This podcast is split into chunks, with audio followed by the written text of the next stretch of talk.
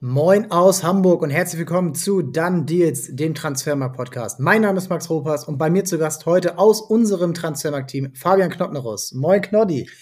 Moin Moin, schön wieder dabei zu sein. Ja, wir sind heute für euch da mit euren Fragen. Ihr habt sie gestellt bei Instagram. Also wer das nächste Mal mit dabei sein will, folgt uns bei Instagram. Wir machen es das nächste Mal nochmal wieder bei Spotify und auch auf allen möglichen anderen Kanälen, wo es eben geht. Ansonsten E-Mail schreiben an max.ropers.transfermarkt.de. Der August naht. Die ersten Spieltage sind nicht mal mehr drei Wochen weg, in, zum Beispiel in der Premier League. Und einige große Namen sind immer noch Thema und können vielleicht sogar noch Thema werden, je nachdem, was passiert. Der typische Domino-Effekt. Und wir wollen heute auf eure Fragen eingehen. Es kam richtig viel rein. Und ja, es macht mega Spaß, darüber zu berichten, darüber zu spekulieren, zu diskutieren. Das wollen wir gleich machen. Ihr habt richtig viel reingehauen. Und für euch zur Info, in den kommenden Wochen machen wir hier jeden Donnerstag den XXL Transfercheck für einzelne Ligen.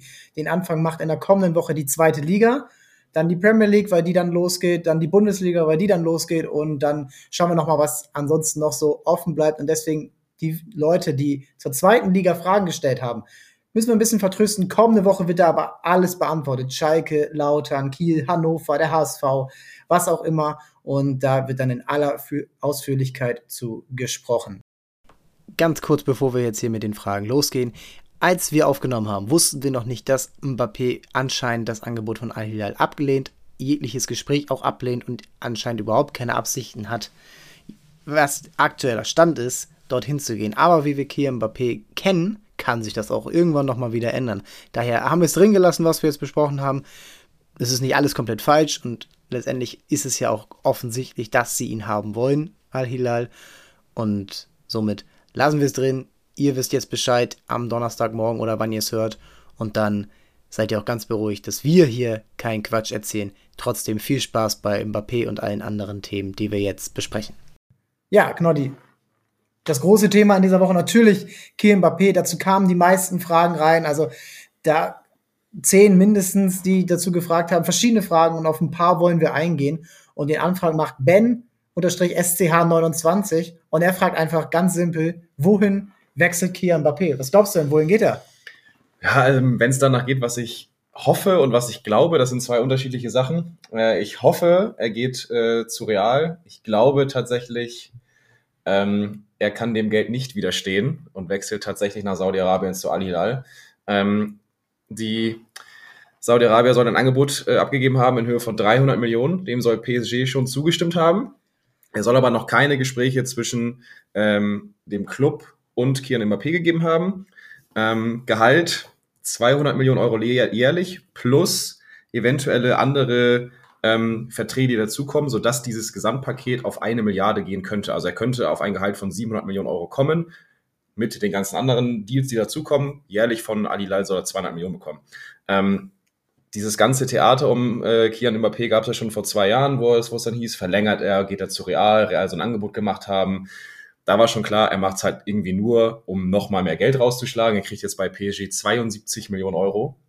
Plus also, Signing-Bonus, plus Bildrechte. Plus, plus, plus. Er kriegt ja nochmal diesen Loyalitätsbonus 2024 mit 80 Millionen und 2025 wäre es theoretisch gewesen mit 90.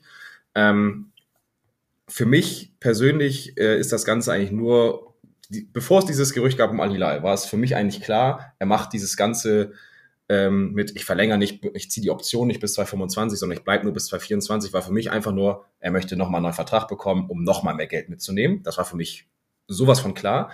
Äh, und deshalb passt es für mich einfach, dass jetzt Al-Hilal kommt und ihm dann halt 200 Millionen, beziehungsweise er dann halt bis zu über 500 Millionen Euro irgendwie in einem Jahr machen kann, ist es für mich klar tatsächlich, dass es ihn auch da irgendwie hinschlägt. Es ist super traurig ähm, für den Fußball, irgendwie für ihn als Mensch, als Person, aber nach den ganzen Geschichten, die da waren, passt es einfach, finde ich, vom Charakter her und vom Typen her, wie er tickt, dass, dass er genau das auch annehmen würde.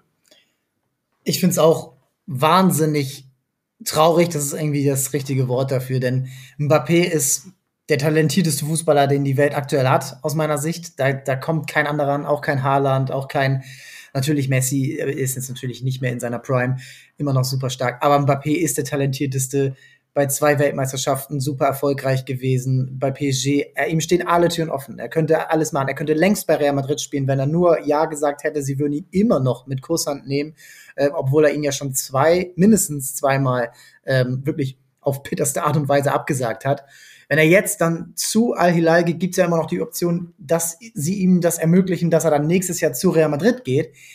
Und für alle Parteien wäre es ja eigentlich das ja, ähm, ein finanzieller super ähm, eine super Hilfe, wenn jetzt Al-Hilal das macht, weil PSG würde 300 Millionen bekommen für einen Spieler, dessen Vertrag ausläuft. Mbappé würde mittlerweile fast eine Milliarde bekommen, zu der wahrscheinlich schon fast Milliarde, die er eh schon verdient hat im Fußball.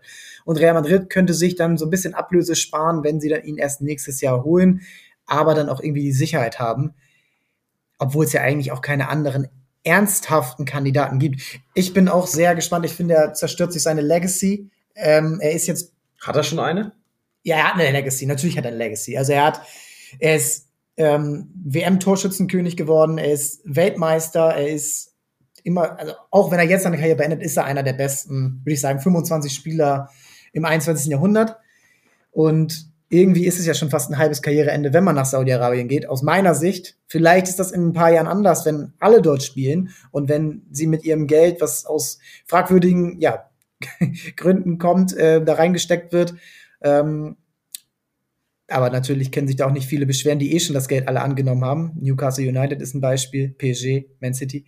Ähm, deswegen, ich finde, er zerstört sich seine Legacy er sollte längst bei Real Madrid spielen, er sollte in der Champions League spielen, er sollte in einer starken Liga spielen, denn auch die Liga 1 ist ja eigentlich nicht das Kaliber, was ihm zusteht. Und deswegen bin ich sehr, sehr, sehr gespannt, ob das jetzt passiert. Man liest ja auch so, dass er jetzt nicht unbedingt dahin will und dass er es jetzt noch nicht angenommen hat, ähm, was vielleicht ja schon viele getan hätten. Deswegen, es bleibt wirklich sehr, sehr spannend und ich glaube, das Ganze wird sich noch einen ganzen Monat bis zum 1.9. ziehen. Also ich glaube, wenn eins klar ist, dass es, glaube ich, jetzt jeden Tag, jede Stunde gefühlt neue Wasserstandsmeldungen gibt, äh, die es auch schon bei einer, an, bei einer anderen Personalie gibt, die, zu der wir auch noch kommen werden, äh, Stichwort Harry, Harry Kane. Ähm, wir müssen uns irgendwie auch mal, aber glaube ich, versuchen, in seine Lage hineinzuversetzen. Also da kommt jetzt ein, ein Team, was ihm diese Unsummen an Geld bietet. Ja, natürlich, du hast schon gesagt, er hat wahrscheinlich schon unfassbar Kohle. Äh, er bräuchte es nicht. Aber wenn du weißt, okay, für ein Jahr und ich kann da bis zu 700 Millionen Euro machen, das auch auszuschlagen, so, wir, wir haben es bei Messi gesehen, der hat es gemacht, aber ich kann, ich könnte ihn tatsächlich auch verstehen, wenn er es macht. Natürlich. Auf, äh, wenn, wenn du es nur darauf äh, auslegst. So müssen uns ja auch in unsere Lage ver versetzen. Das sind natürlich andere Summen, keine Frage, aber es ist nochmal eine Erhöhung. Was würden wir machen, wenn wir so eine brutale Gehaltserhöhung bekommen würden?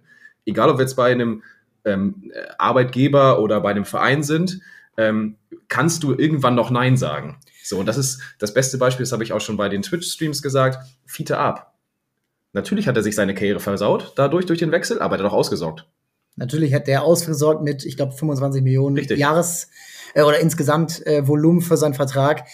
Aber du hast Messi angesprochen und Ronaldo ja irgendwo auch. Und die beiden haben verschiedene Wege eingeschlagen. Der eine ist nach Saudi-Arabien gegangen und hat das höhere Gehalt bekommen. Der andere kriegt immer noch 50 Millionen Gehalt pro Jahr plus MLS-Anteile, äh, Apple. Ähm, Apple TV und ich glaube Adidas Trikoterlöse. Da kriegt er auch noch was. Und ich finde, das ist auf Dauer wahrscheinlich der bessere Deal, weil Messi gerade alle Rekorde bricht, was äh, Follower und Fans und alles Ticketpreise bei Inter Miami und Cristiano Ronaldo, so ehrlich muss man sein, das schlägt jetzt nicht die Wellen, was er dort in ähm, Saudi-Arabien macht, auch wenn wir vielleicht eine andere Blick, äh, Blickrichtung haben auf Saudi-Arabien als auf die USA, wo eben natürlich der größte Sportmarkt der Welt natürlich ist mit ESPN und Apple und ähm, allen großen Marken. Es ist hart und ich finde, er sollte jetzt mal kurz in sich gehen und überlegen, worüber reden wir eigentlich? Und er ist Fußballer und Fußballer von seinem Kaliber sollten bei den besten Vereinen spielen und Real Madrid will ihn seit sechs Jahren haben und es wäre auf dem sportlichen wäre das super fit mit Vinicius, mit Valverde, mit Modric und Kroos dahinter noch. Ähm, Benzema ist weg, das heißt, er hätte jetzt so ein bisschen Platz in der Mitte. Ähm, das wäre fußballerisch unfassbar spannend. Äh, für die Premier League ähm, wäre mal wieder ein richtiger Konkurrent dafür Man City unter anderem. Also ich fände super, super schade, wenn er selbst für ein Jahr, weil man weiß nicht, was in einem Jahr alles passiert. Er kann sich verletzen, ähm, es, er kann, es können sich andere Optionen auftun. Sie können ihm noch mehr Geld bieten, weil wenn du es erstmal hast, das ganze Geld, dann willst du es auch nicht wieder abgeben. Und das ist eben das Ding. Und selbst wenn er dorthin wechselt, glaube ich nicht, dass die Saudi Pro League jetzt super interessant wird, auch wenn sie natürlich irgendwo dann für viele interessanter wird. Bleibt abzuwarten. Die Champions League würde sehr großen Schaden davon tragen, wenn nach Benzema, nach Ronaldo, nach Messi ähm, jetzt nun auch ähm, Mbappé nicht mehr dort spielen würde. Passend dazu auch noch eine Frage von Damian-OB46. Was denkt ihr, wie hoch können die Ablösen und Gehälter noch in die Höhe schießen? Und ja, das ist jetzt die Frage, wo soll das sein? In Saudi-Arabien? Gibt es keine Grenze. Gibt es nicht. Es gibt das Financial Fair Play, was von der UEFA ist. Das gibt es halt in Saudi-Arabien nicht. Ist eine andere Konföderation. Deshalb spielt das äh, für die dort keine Rolle. Die können dann mit dem Geld um sich schmeißen, wie sie wollen. Für die Spieler natürlich in dem Sinne Geldregen, Geldsegen, das, da freuen sie sich drüber, keine Frage. Für die Vereine in Europa natürlich eine Katastrophe. Ähm, du siehst es jetzt schon, Beispiel Mbappé. Es gab ja noch so lose Spekulationen über Barca, dass sie da vier Spieler hin vertauschen wollen dafür und hast du nicht gesehen. Aber da sind einfach Grenzen gesetzt. Sei es jetzt schon in La Liga, was das Gehaltsbudget angeht, was sie haben. Ähm, es kann kein Verein jetzt mal eben kurz 300 Millionen Ablöse zahlen. Es kann wahrscheinlich kein Verein oder die wenigsten Vereine 200 Millionen Ablöse zahlen weil es halt einfach aufgrund des Financial Fair Play so geregelt ist. Und ich glaube, da sind wir in Europa schon an der Grenze. Ich glaube, da geht nicht mehr viel in Sachen Ablöse. Gehalt vielleicht. Da gibt es immer noch mal irgendwelche Schlupflöcher wie Chelsea, die das dann den Vertrag auf 12 Jahre ziehen, was jetzt aber auch wieder ein bisschen neu geregelt wurde. Ja. Ähm, aber in Saudi-Arabien glaube ich tatsächlich, und so blöd und so traurig das dann auch klingen mag, da sind keine Grenzen gesetzt. Wenn sie jetzt einfach mal aus dem Nichts einfach mal jetzt 300 Millionen Euro für ähm, Mbappé ausgeben, ihm dann noch bis zu 700 Millionen Gehalt hinschmeißen für einen einzigen Spieler. Das muss man sich mal überlegen. Für einen Spieler. So, ich kann mir nicht erinnern, welcher Verein überhaupt mal äh, außerhalb jetzt mal von den wirklichen Top, Top, Top Teams mal 300 Millionen in einem Sommer überhaupt ausgegeben hat oder in drei Jahren. So. Da gibt es die wenigsten. Also Chelsea hat jetzt ja die Rekorde gebrochen in der letzten Saison. Ähm, du hast die Gründe erklärt.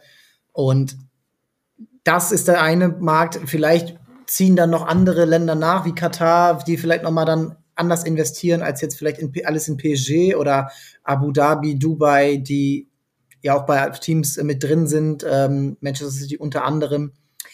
Das ist die eine Frage.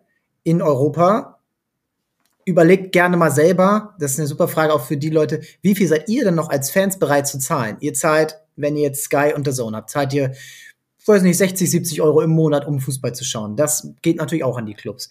Ein Trikot kostet 100 Euro mittlerweile ungefähr. Ein Ticket kostet selbst beim HSV in der zweiten Liga zwischen äh, 30 und 80 Euro je nach Platz. Äh, eine Dauerkarte kostet entsprechend viel. In der ersten Liga ist es super teuer. Über die Premier League brauchen wir nicht reden. Wenn ihr vielleicht nächstes Jahr zu einer Europameisterschaft wollt in Deutschland, da werdet ihr auch dreistellige Summen los sein. Das muss man dann vielleicht beim Verein sparen. Ähm, auch Sponsoren muss man schauen. Ne? Also die Leute haben nicht ewig Geld und das wird dann eben auch, wenn es nicht von externen Investoren kommt, dann natürlich dafür sorgen, dass auch die Vereine weniger Geld haben. Das sieht man jetzt schon daran, dass zum Beispiel in der Serie A ähm, die TV-Erlöse wohl zurückgehen. In der Bundesliga muss man mal schauen. Das kann auch in die gleiche Richtung gehen. Und das Geld geht ja an die Clubs. Ähm, die MLS ist natürlich ein äh, Ding, aber auch da, Messi verdient 50 bis 60 Millionen im Jahr. Das können sie natürlich machen, weil sich das finanziell lohnt, aber es gibt nicht 1000 Messis, es gibt ein Messi, es gibt ein Ronaldo und es gibt dann vielleicht noch einen Neymar, einen Mbappé und einen Haaland, aber die werden ja auch nicht alle jetzt sofort nach Amerika wechseln. Sehr, sehr spannend und ähm, hängt natürlich auch davon ab, wie Saudi-Arabien das ernst nimmt, ob das funktioniert, weil auch die können irgendwann sagen, das sind keine uncleveren Geschäftsleute, wenn die sagen, okay, es lohnt sich nicht, wir verdienen hier gar nichts, wir haben trotzdem nur 10.000 Leute im Stadion, dann können die auch irgendwann sagen, machen wir nicht mehr. Und dann ähm, geht es wieder in die andere Richtung. Ähm, kommen wir noch mal kurz zu Real Madrid. Da war die Frage äh, von Nugate. Ähm, macht Real Madrid noch was neben Mbappé, zum Beispiel auf der Rechtsverteidigerposition? Fällt dir dann ein Spieler ein, der Real Madrid jetzt helfen könnte, der auch realistisch ist, dass der auf den Transfermarkt kommt? Ja, das ist es. Also natürlich würden, könnte man jetzt Spieler nennen, äh, die Real Madrid gut zu, zu, Gesicht stehen würden auf der Position. Aber per se würde ich da jetzt äh, keinen finden, der auf dem Markt ist, der realistisch ist, der Real Madrid weiterhelfen würde. Ähm, weil man muss auch sagen, Real Madrid jetzt über 100 Millionen für Bellingham ausgegeben. Und José Lu hat ein bisschen was gekostet, so, aber Güler. Güler hat auch ein bisschen was gekostet. Ähm, aber das muss man wirklich sagen. Real war die Jahre davor jetzt nicht so, dass sie halt mit Geld um sich geschmissen haben, sondern das war tatsächlich schon mit Bedacht eigentlich und überraschend, wenn man sich jetzt mal die Historie anguckt, die letzten fünf Jahre. Das ging tatsächlich. Ähm, und wie gesagt, haben Cavachal, haben Vasquez hinten rechts, ähm, ich glaube nicht, dass sie da jetzt auf Teufel komm raus unbedingt noch was tun werden oder müssen, weil ich glaube, sonst äh, es ist nicht die entscheidendste Position für Real Madrid aktuell.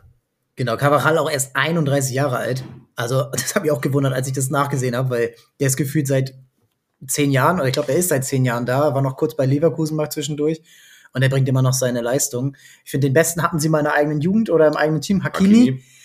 Ähm, das verstehe ich auch bis heute nicht, warum sie den nach, nach der zweijährigen Leihe von Dortmund, wo er auf einem absoluten Peak war eigentlich schon, warum sie ihn dann direkt wieder abgegeben haben. Also, wie gesagt, ähm, das wäre einer vom Prinzip her, wo man sagt, okay, der könnte fitten, der kennt Real und und und, der ist am 22 auf dem Markt. Ähm, aber der, das, wenn sie überhaupt ein Problem haben, rechts hinten, wenn wir so weit gehen wollen, dann hätten sie es schon vor den Jahren nach oder nach der Leihe von Hakimi zu Dortmund selbst lösen können. Ja, also Hakimi für mich so ein bisschen, weil auch einige Fragen zu Neymar kamen ähm, und natürlich zu Mbappé. Ähm, PSG, das könnte vielleicht so ein kleiner Dominoeffekt geben, wenn jetzt Mbappé wirklich wechseln sollte, ähm, dass man da vielleicht irgendwann einen Umbruch startet. Neymar muss man sehen. Ich denke mal nicht, dass er jetzt sofort den Club wechselt. Auch da muss man immer nach dem Gehalt schauen. Hakimi wäre zum Beispiel so einer, wo viele sich in Europa die Finger nachlecken würden. Die Bayern unter anderem. Äh, in England würde, glaube ich, auch jeder Verein Ja sagen. Er ist wahrscheinlich der beste Rechtsverteidiger aktuell. Und Real Madrid hätte dann, auch wenn der überhaupt verfügbar wird, richtig Konkurrenz. Und alle anderen würde ich sagen, da kannst du auch mit Carvajal spielen, weil der ist einfach unterschätzt weißt, über die letzten zehn Jahre. Immer solide, immer die Wege gegangen. Äh, man muss sich nur mal die Videos von Toni Kroos oder Luka Modric anschauen. Wenn die ihre ähm, langen Bälle auf Außen schlagen, dann ist immer Carvajal da und er bringt die Bälle konstant rein und da kommt meistens auch immer was ordentliches bei rum, auch schon im höheren Alter. Jetzt nochmal Hot, also Stichwort ne-, Neymar, den du genannt hast. Ich glaube, es ist tatsächlich kein Hot Take mehr, wenn wir in diesem Sommer nochmal das Gerücht sehen, Neymar zu Barca. Also ich bin mir relativ sicher, dass wir in diesem Jahr, in diesem Sommer, safe nochmal ein Neymar-Abgangsgerücht haben werden. Und ich bin mir sehr, sehr sicher, dass es auch ein Neymar zu Barca-Gerücht geben wird. Es gab es gefühlt seit seinem Wechsel in jedem Sommer mindestens einmal dieses Gerücht.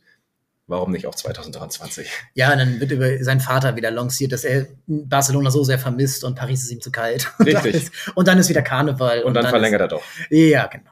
Ähm, ja, bleibt sehr spannend. Ähm, bei Neymar auch da eigentlich einer der talentiertesten Fußballer der letzten 10, 20 Jahre und irgendwie auch, weil auch die Frage so ein bisschen ins Historische reinging, ist das jetzt ein Top- oder Flop-Transfer? Finde ich, können wir jetzt mal kurz machen, wo wir schon machen bei wir. PSG sind. Für mich ist es nicht der größte 100 Millionen Flop. Ähm, da gab es ja auch bei den Kollegen von Calcio Berlin mal ein Video, aber es ist schon nah dran. Dafür, was sich versprochen wurde, Champions League Titel, ähm, internationales Standing, er ist eigentlich, seit er dort ist, immer nur der zweitbeste Spieler gewesen, wenn überhaupt. Äh, dann kam ja noch Messi.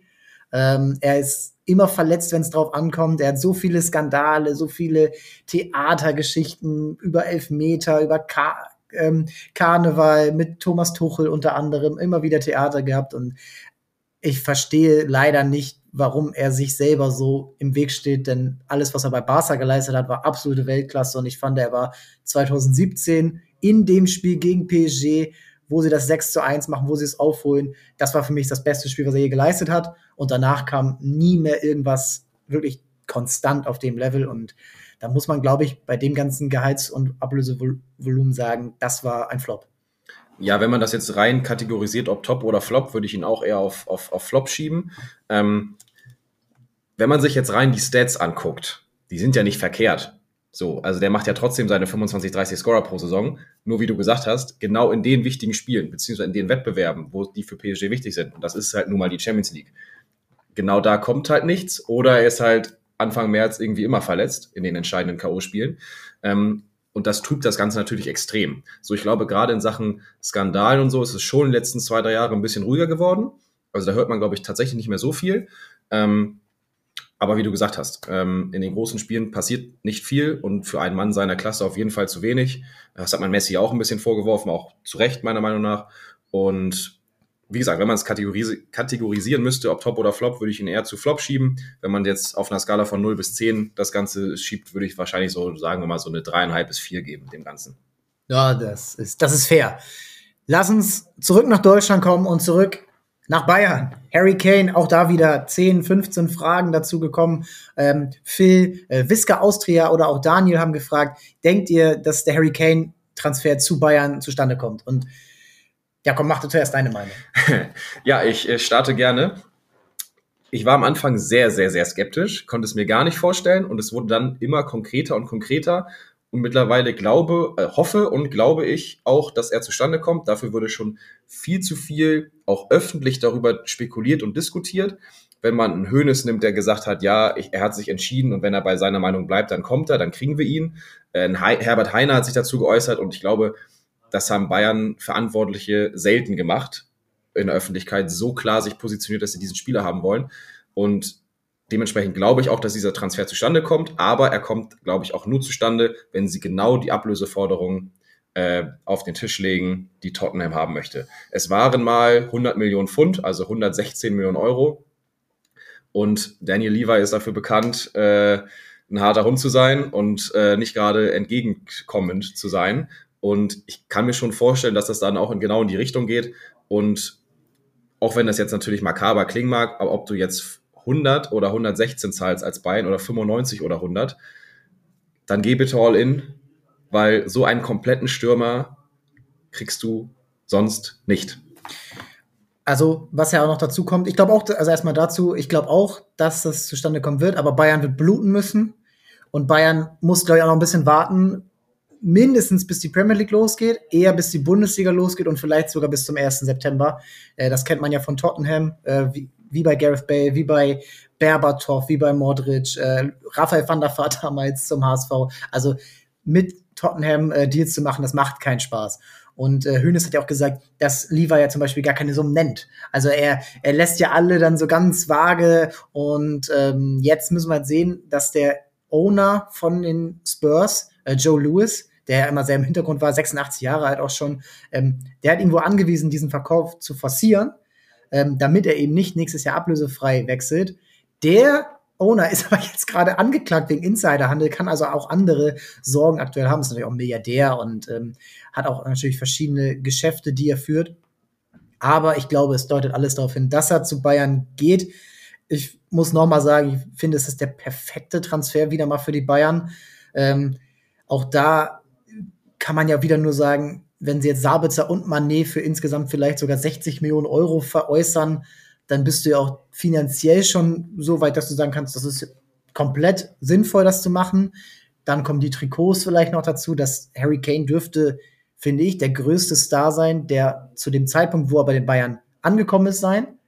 Anders, anders formuliert er dürfte der sein, der das größte Starpotenzial mitgebracht hat. Ein Ribéry war nie so groß, als er angekommen ist, ein Robben nicht, ein Lewandowski nicht, ein Götze nicht. Ich glaube, das wir hat Harry Kane wir hatten letztens die, Disku wir hatten letztens die Diskussion, ähm, wenn Harry Kane kommt, ist er der größte Name, der zum FC Bayern gewechselt ist. Und dann wäre die Frage, wer wäre es sonst? So, wie du gesagt hast, ein Ribéry war es nicht. Ähm, und dann haben wir so gesagt, äh, haben uns geeinigt, also Subbe und ich, mein TV-Kollege, Robben, Kane, auch wenn die Saison schlecht war, Manet und Xabi Alonso. Rein vom Namen her. Ja, und wahrscheinlich Götze auf dem deutschen Markt, dass das aber ist natürlich dann überschattet worden durch die durch den Verrat an Dortmund. Es wird richtig spannend und ähm, ich kann eigentlich nur dazu noch sagen, dass Harry Kane wirklich einen ganz interessanten Move damit macht, weil alle hätten jetzt damit gedacht in den letzten Jahren, okay, er wird zu Man City gehen. Und wenn er zu Man City nicht darf durch die Ablöse, dann wartet er halt. Aber da ist nun mal jetzt Haaland und Manchester United scheint für ihn keine Option zu sein. PSG ist keine Option. Real Madrid irgendwie hat sich das auch nie richtig ergeben, obwohl auch da finde ich, der Fit wäre richtig geil. Ähm, Harry Kane passt überall hin, das kann man natürlich immer so sagen. Aber dort, wo kein großer Stürmer jetzt mehr ist, da passt natürlich noch besser hin.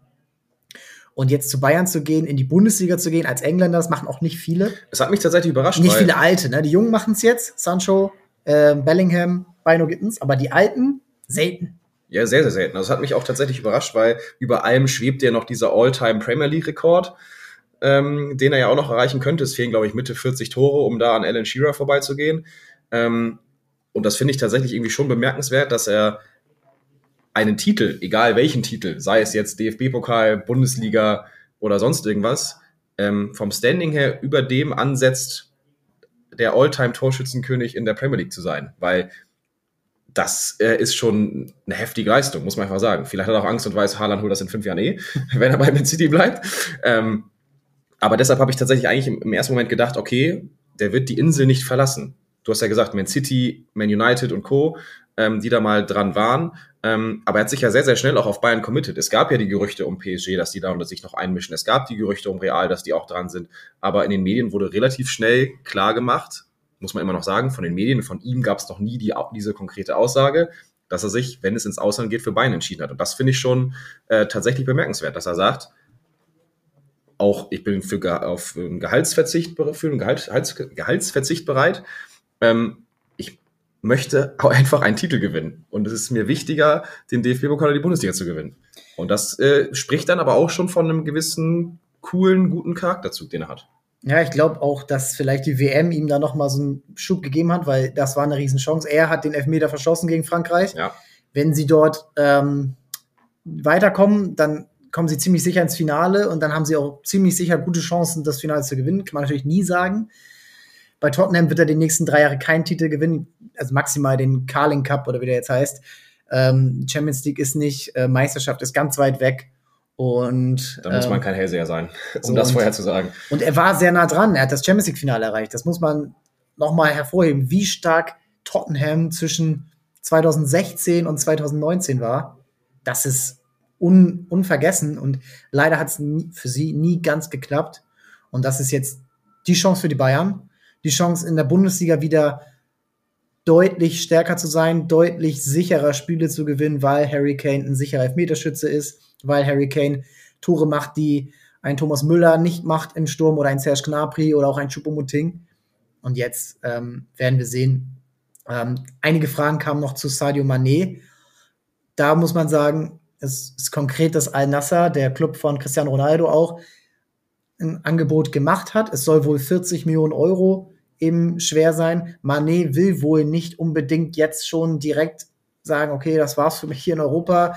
Ähm, ich war vor einem Jahr fast noch Weltfußballer und jetzt muss ich hier abhauen. Ähm, ich habe es mir anders vorgestellt, aber ja, nach der Vorgeschichte mit der Sané-Prügelei, mit den vielen vergebenen Chancen, mit dem nicht vorhandenen Fit, mit der nicht vorhandenen Leistung äh, auf seiner Position gibt es richtig gute Konkurrenz. Äh, kann man es den Bayern wohl ähm, schwer vorhalten, dieses Angebot nicht annehmen zu wollen. Natürlich muss er zustimmen, aber man kann es ihm wohl nicht vorhalten. Ich glaube, der Großteil von uns hat jetzt nicht unbedingt damit gerechnet, dass Bayern aus der Nummer Manet noch mit einem Transferplus rausgeht. Es wäre, wenn es wenn es bei den 40 Millionen bleiben sollte, ein Transferplus von 8 Millionen immerhin noch. So, das ist stolz auf jeden Fall dafür, dass nach so einer Saison. Nichtsdestotrotz, ich hätte ihn echt gerne mit an der Seite von Kane gesehen. So, weil der dann, man muss einfach sagen, Manet ist kein Mitstürmer, der ist kein Neuner. So, ist er, ist er einfach nicht. War also er nie, vier Wochen bei Liverpool gespielt. War er nie, wird er nie werden. So.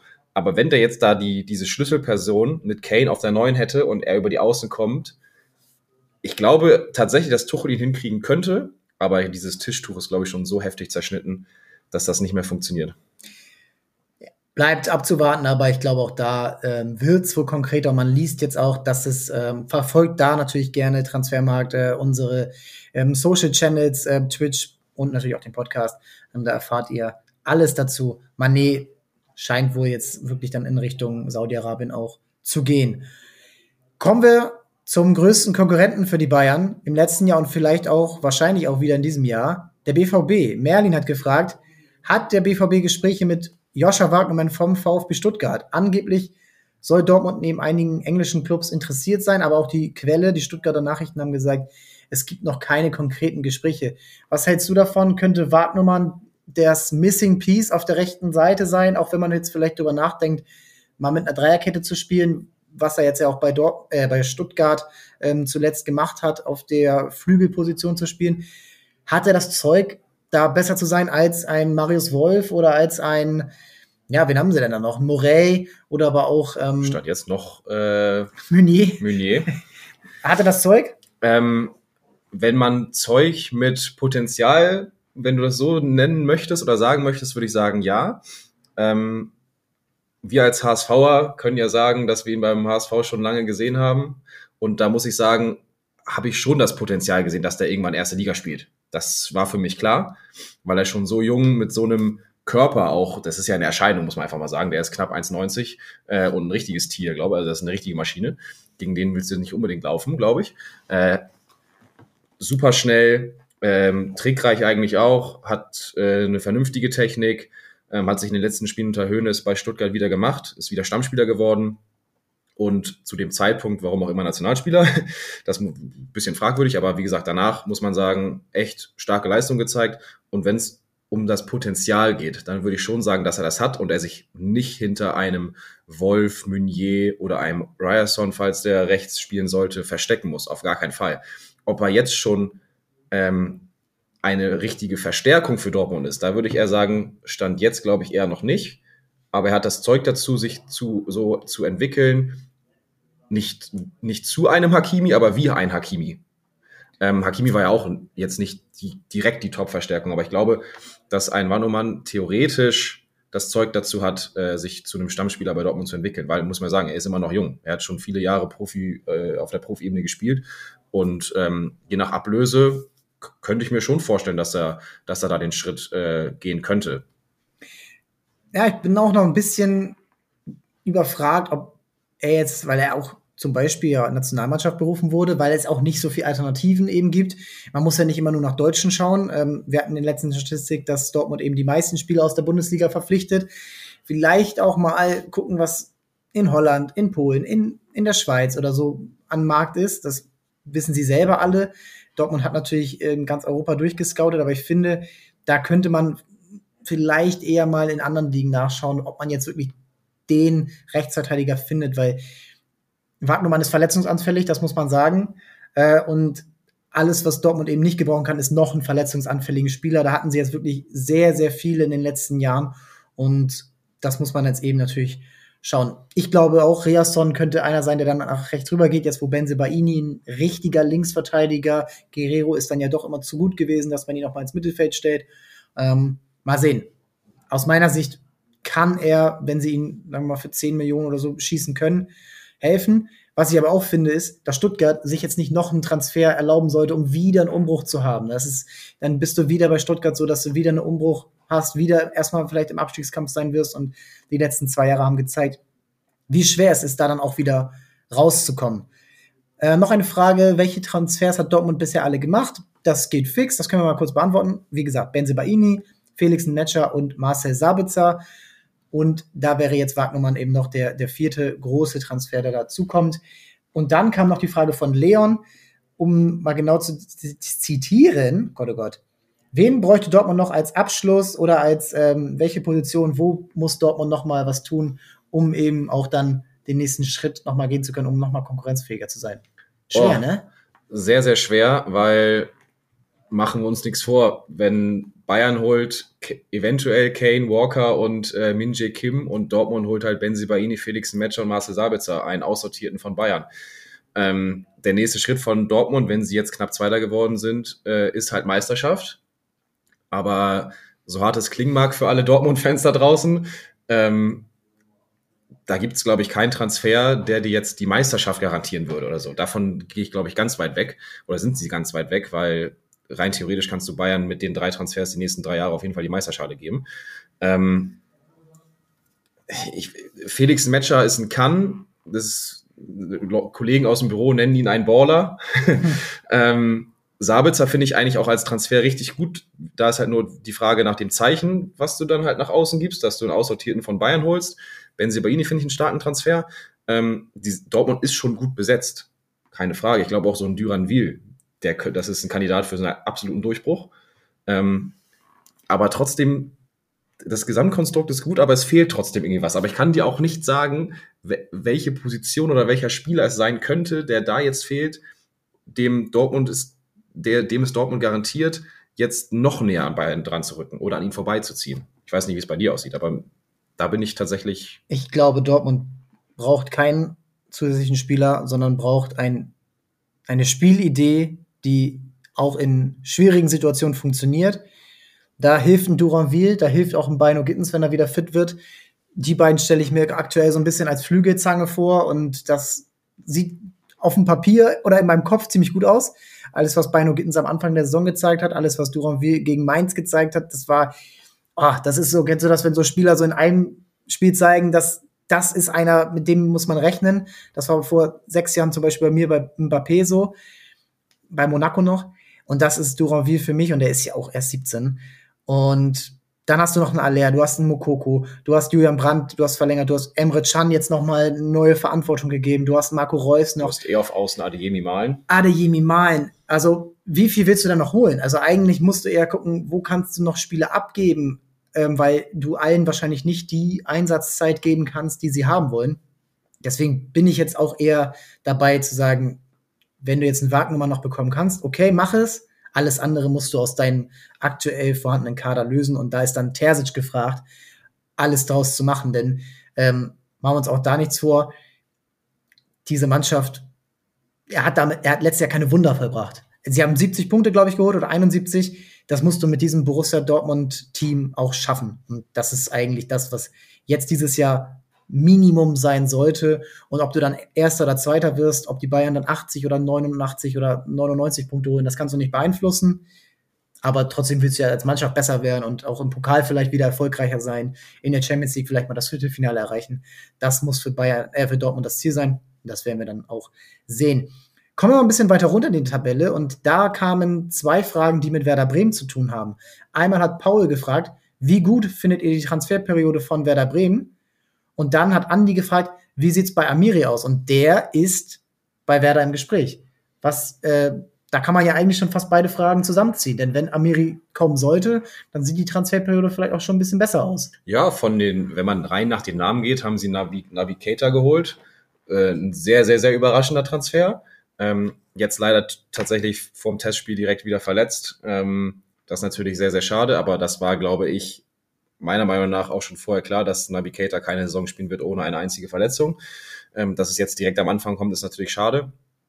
Ähm, es steht und fällt irgendwie damit, ähm, wer den Verein eventuell noch verlässt.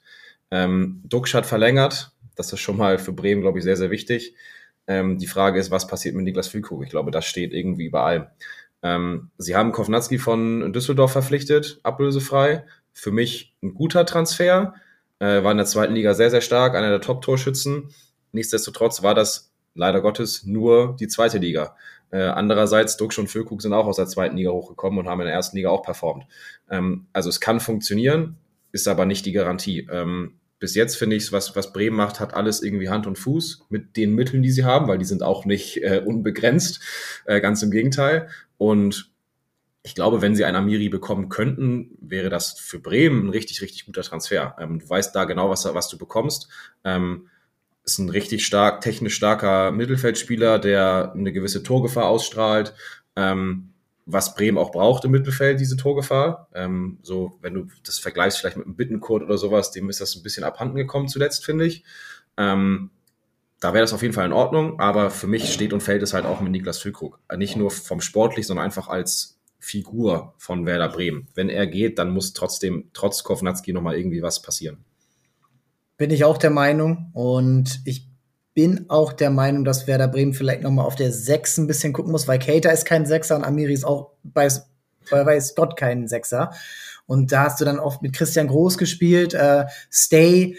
Das muss man dann auch mal sehen, ob das dann alles so funktioniert. Und ich finde da, das ist so eine zentrale Position im Fußball. Und Werder Bremen hat die letzten sagen wir mal, das letzte Dritte der Saison, das war Abstiegskandidatenfußball. Ja, das muss man leider so sagen. Und sie können dann froh sein, dass die anderen Vereine dahinter nicht aufgeholt haben. Und sie haben natürlich auch am Anfang gute Leistung gezeigt, unter anderem mit Dortmund gewonnen. Aber da muss man dann aufpassen. Und du sagst, Werder Bremen, das darf man nicht vergessen, rund um den Abstieg und die zweite Ligasaison, das war finanziell ganz, ganz dunkel. Also da braucht keiner irgendwie von, ähm, von wirklich Potenzial sprechen. Werder Bremen ist auch, wenn der Name immer noch groß ist und das Stadion ist groß und voll und sie haben jetzt mit Füllkrug einen Nationalspieler. Das ist finanziell immer noch sehr dünn und wenn du Füllkrug da irgendwie eine zweistellige Ablösesumme bekommst, dann musst du es auch machen. Und ich glaube auch, da musst du, so traurig es wäre, dass er jetzt von Werder weggeht, weil er dort seine Karriere komplett auf den Kopf gestellt hat, alles erreicht hat, was er sich wahrscheinlich jemals erträumt hat, ähm, in dunkelsten Hannover und Nürnberg und Fürth-Zeiten ähm, und bei Werder auf der Tribüne unter Markus anfangen. Da musst du es machen und da muss er es machen, auch finanziell. Ähm, mal sehen, England vielleicht. Mir fällt jetzt aber auch, es ist gerade nicht so konkret und bis jetzt gab es nur ein paar Gerüchte über äh, Florenz und Turin und also nicht Juve, sondern FC Turin. Also ja. das große Glück war da noch nicht dabei, finde ich. Ja, und Leverkusen hat jetzt mit Bonifaz ähm, den Transfer getätigt. Deswegen bleibt auch da sehr, sehr interessant und ich könnte mir auch vorstellen, dass Füllkrug vielleicht auch eher sagt nein, weil er sich die EM nicht verbauen will im kommenden Jahr. Da will er spielen. Aus meiner Sicht muss er spielen, aber er muss ja auch seine Form halten ein Jahr lang. Und deswegen könnte es auch eher sein, dass er sagt, nee, ich lasse das, ich bleib hier. Und dann freut es Werder sicherlich aus sportlicher Sicht, aber aus finanzieller Sicht guckt man dann im Jahr nochmal drauf.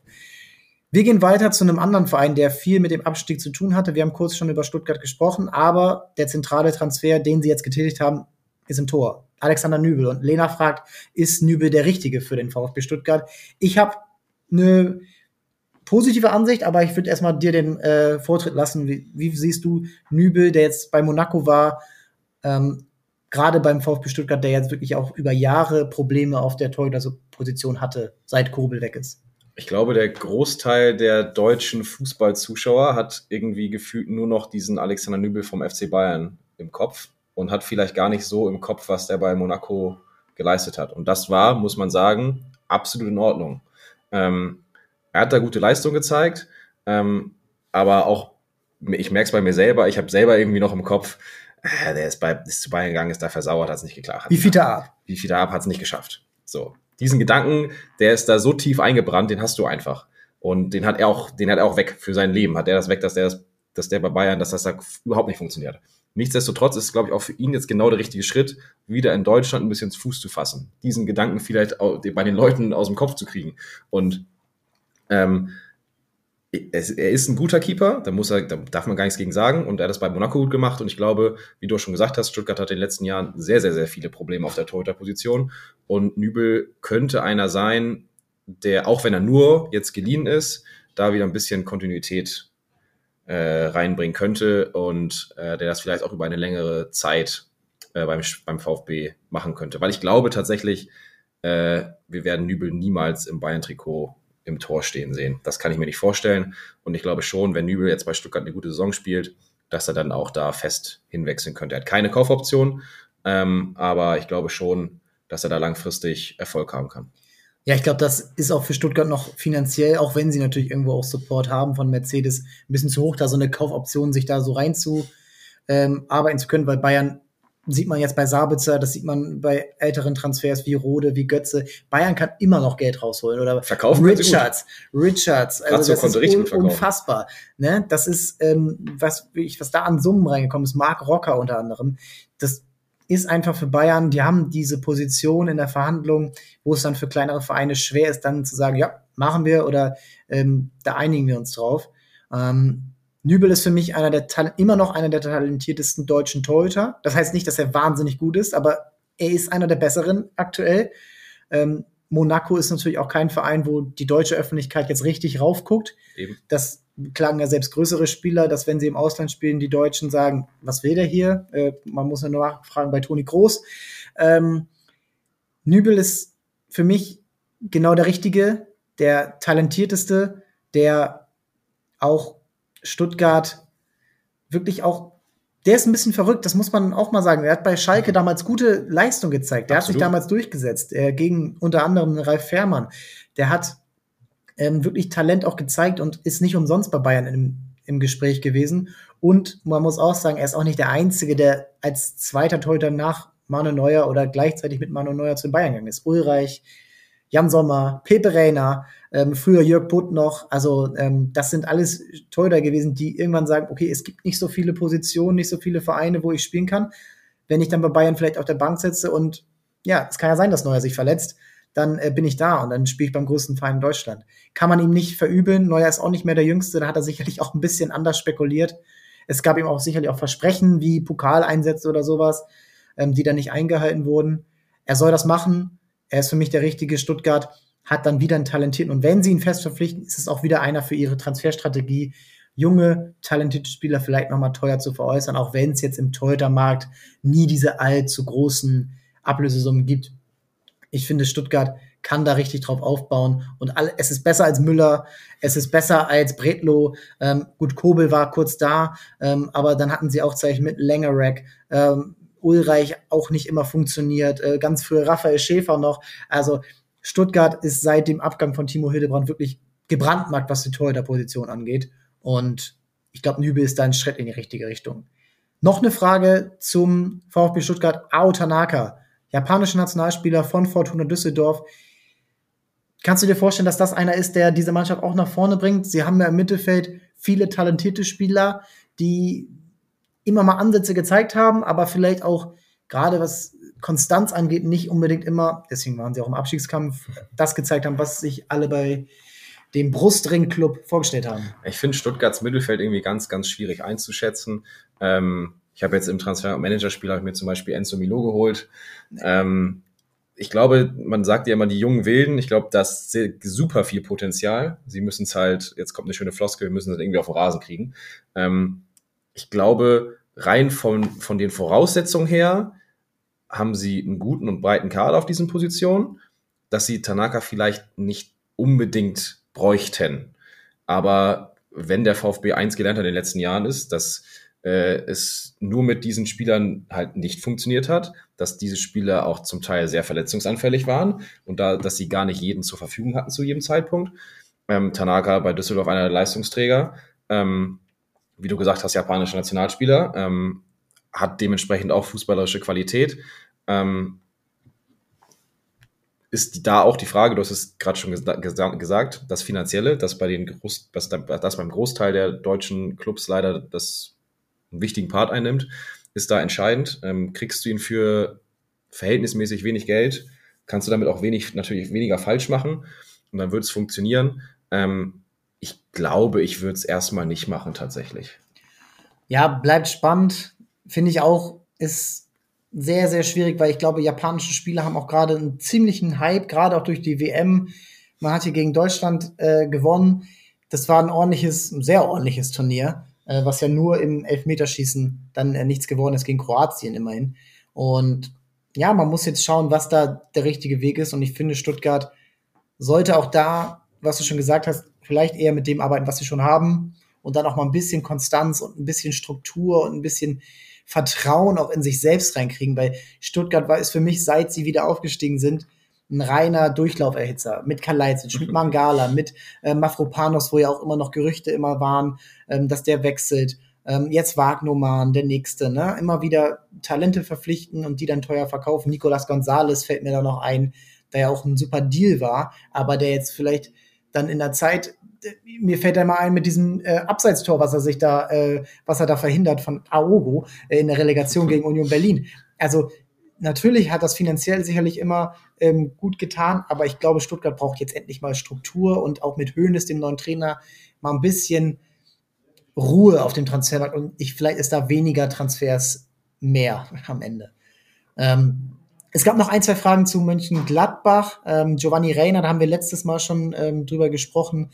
Ähm, bleibt abzuwarten. Bis jetzt hat man in den letzten ähm, Wochen dazu nicht mehr gehört, ob er jetzt nochmal bei Gladbach konkret wird. Ich glaube, auch der will, ähm, Knolli, du wirst es wahrscheinlich ähnlich sehen, sich erst erstmal bei Dortmund nochmal zeigen. Er war ein guter Joker im letzten Jahr und vielleicht ergibt sich jetzt ja was Neues in der neuen Vorbereitung. Ähm, und dann ähm, ist das, glaube ich, auch zusammen noch mit äh, Rieda. Das war noch der andere Name, der genannt wurde.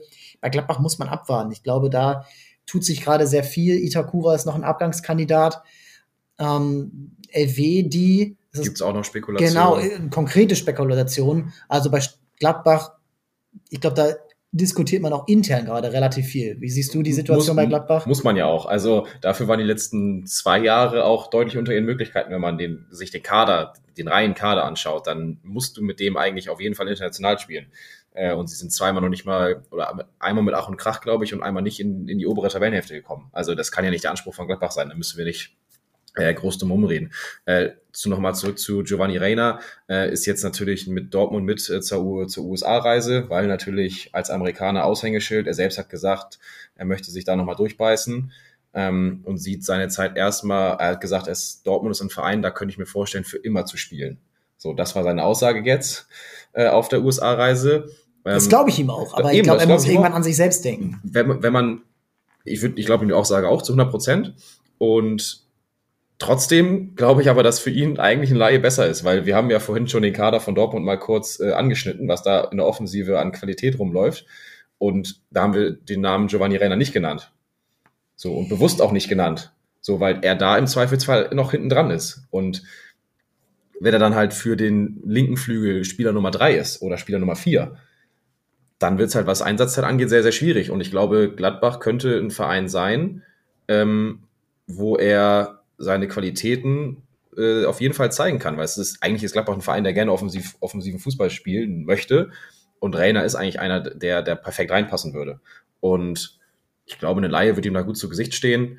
Das wird Dortmund, glaube ich, auch nicht wirklich wehtun, das Ganze.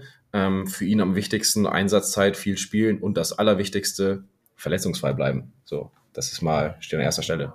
Ja, für mich ist auch Renner kein Flügelspieler, sondern eher ein Zehner. Und wenn du da jetzt, oder Achter, wie man es auch immer bezeichnen will, und wenn du da Brand, Matcher, Sabitzer jetzt hast äh, und Reus. noch einen Reus, also der auch sicherlich immer noch Spielzeit haben will, so ehrgeizig ist er, dann musst du dir irgendwann Gedanken machen. Und Gladbach für mich der ideale Kandidat. Bremen fände ich auch spannend, weil die Vereine sind, auch wenn jetzt anstatt einem Amiri dann vielleicht, weil du eben da auch jemanden äh, dann in einem Team hättest, der Fußball spielen kann und der auch in einem Team ist, das Fußball spielen will.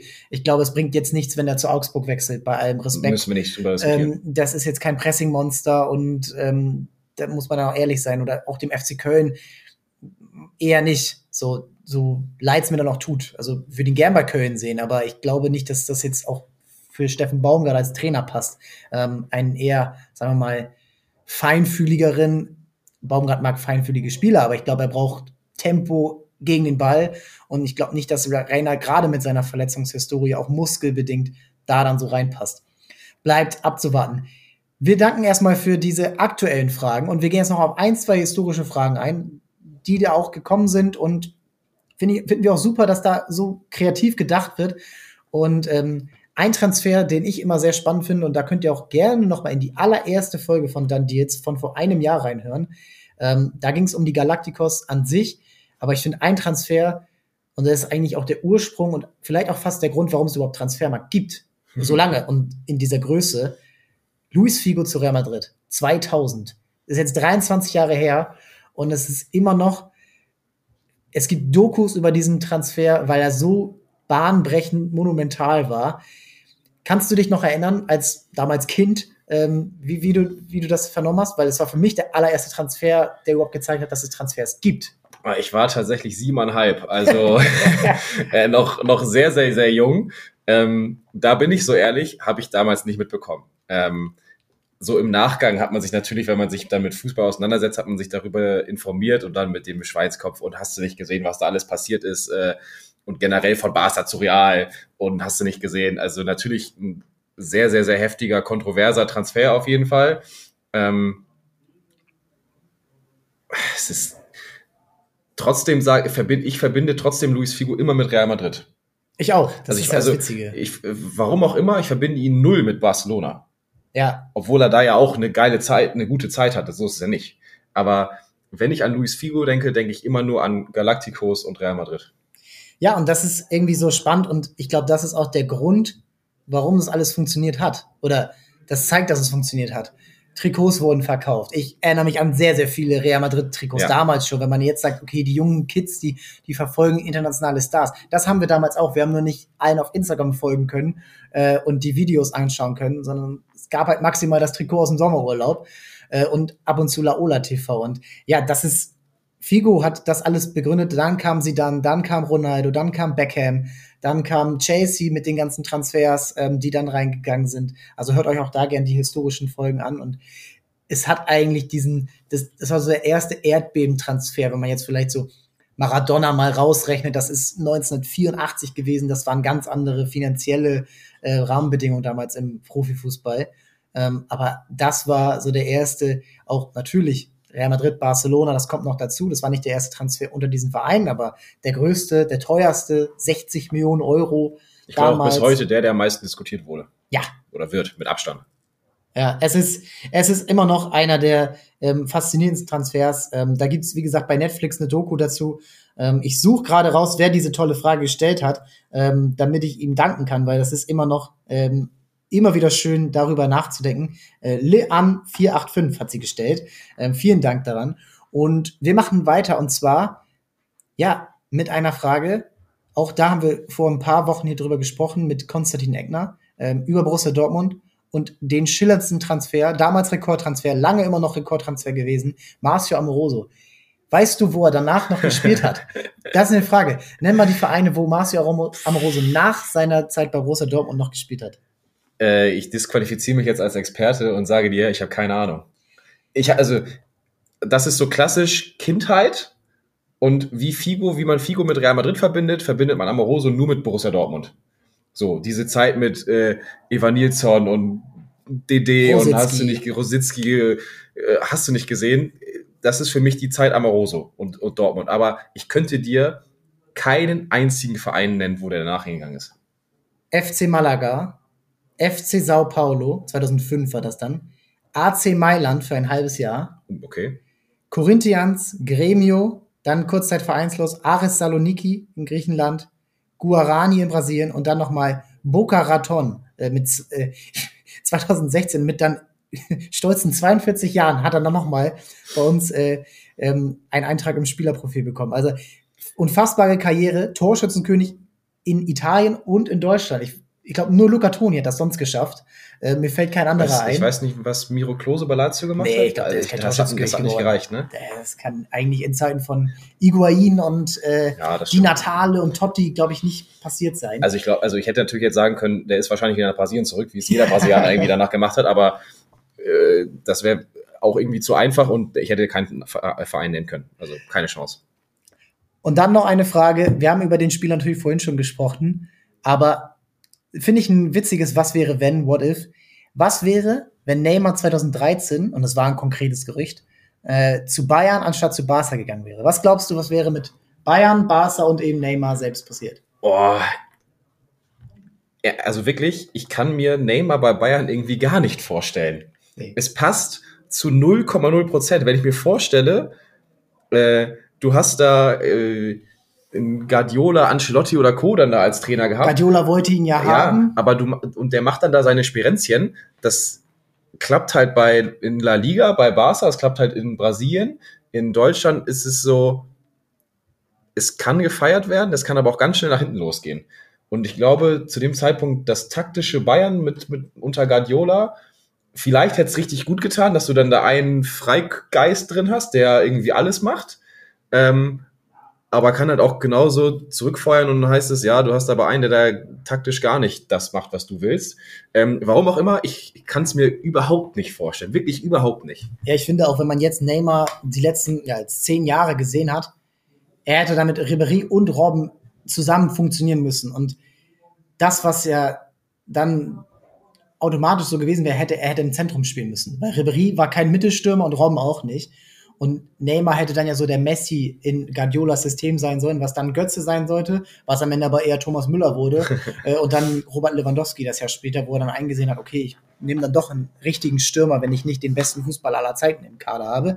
Dann muss ich dieses falsche neuen Experiment beerdigen. Und das sehe ich bei Neymar nicht. Da äh, zwischen den Innenverteidigern dann ähm, diesen die falschen neuen spielen. Ich finde, er ist immer best, am besten gewesen, wenn er von links reinlaufen konnte, wenn er das Dribbling suchen konnte. Und ich finde, Ribéry oder Neymar in der Zeit 2013, da würde ich mich fast für Franck Ribéry entscheiden, auch mit Weitsicht, dass ja. Ribéry natürlich älter ist. Trotzdem, Ribéry war auf dem Peak damals, er war Ballon d'Or-Kandidat, er war Champions League-Sieger. es ist manchmal schon fast unterschätzt, was er geleistet hat für den FC Bayern, ähm, weil auch vielleicht der Abgang und alles dann nicht mehr so, so schön war mit Goldsteak und all diesen, all diesen Geschichten. Ähm, und mit seinem, ähm, sagen wir mal, Verhalten neben dem Platz, was dann so ein bisschen sein Standing kaputt gemacht hat. Ich glaube nicht bei den Bayern selbst, aber so generell. Und Ribéry ist Weltklasse. Damals, davor schon und danach auch immer noch. Und ich glaube nicht, dass Neymar das ähm, so gut getan hätte. Und er hat natürlich dann auch profitiert davon, dass er mit Messi zusammengespielt hat. Und mit Suarez dann das Jahr später. Und das war für mich immer noch der beste Sturm, der beste Dreiersturm, den es je gegeben hat. Denn die drei waren sowas von stark und die Entscheidung dann auch weg davon zu gehen, hat ihm nicht gut getan.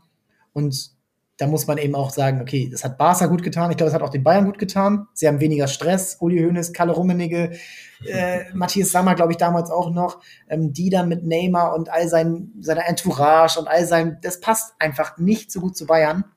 Da muss man, glaube ich, äh, so ehrlich sein. Und ähm, ja, ich glaube, es hat für alle drei Parteien, Barca, Bayern, Neymar, gut getan, dass das damit glaubst du, nichts es, geworden ist. Glaubst du, dass es Barca, also ja, gut getan hat, dass Neymar gekommen ist? Jetzt ja. mal so wirklich nochmal off-topic, off weil, ja. also ja, sie haben unter ihm die Champions League gewonnen, keine Frage, aber andererseits mit seiner erspielten oder bekommenen Ablöse ging alles den Berg runter.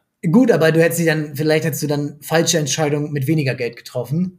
Und ich ja. finde dafür, dass was Neymar 2014, 2015, 16, 17 ja auch noch diesem Verein gegeben hat durch sein, das ist unfassbar. Ich bin kein großer Neymar-Fan, aber man muss anerkennen, was er in diesen vier Jahren für diesen Verein geleistet hat. Mit Champions League-Sieg, Triple, ähm, zwei Meisterschaften, glaube ich, äh, unfassbare Torrekorde. Und das war es wert. Und dann noch, noch 222 Millionen zu kriegen mit jemandem, der unzufrieden ist, weil er immer noch im Schatten von Messi ist, der damals ja schon 30 war, aber ja immer noch fünf Jahre Weltklasse war.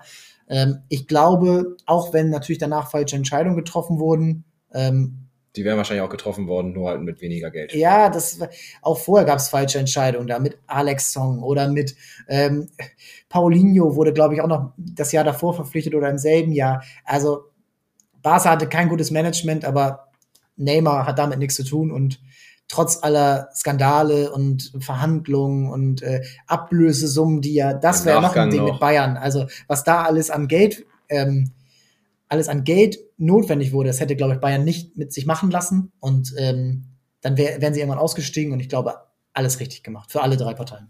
Ja. Ja, ähm, wir danken euch fürs Zuhören. Ähm, wir danken euch für die Fragen bleibt dabei. Wir äh, rufen dazu auf, ähm, wenn es nochmal so eine Folge geben sollte. Wie gesagt, in der kommenden Woche der XXL Transfercheck zur zweiten Liga. Danach gehen wir auf die anderen Ligen ein. Macht euch keine Sorgen, auch in Richtung Deadline Day, Ende August, Anfang September sind wir hier für euch da im Podcast auf Twitch. Knoddy äh, sorgt dafür euch zusammen mit Kollege Dominik Subbe, ähm, transfermarkt.de, Transfermarkt auf Instagram, auf Twitter. Ähm, je nachdem, oder X, wie, was immer Elon Musk sich noch einfallen lässt, ähm, Facebook und Co. Äh, verfolgt uns da, ladet euch die App runter, da findet ihr super schnell alle Infos, die ihr benötigt. Und ja, die Saisons gehen los, auch da natürlich nicht nur Transfers, zweite Liga, dann die Premier League, DFB-Pokal, Bundesliga, Serie A, Champions League, Auslosung, was dann alles so folgt. Ähm, ihr erfahrt es bei uns. Vielen Dank Abonniert den Podcast natürlich, wenn ihr es noch nicht getan habt. Und äh, bis zur nächsten Woche. Ciao, ciao. Ciao.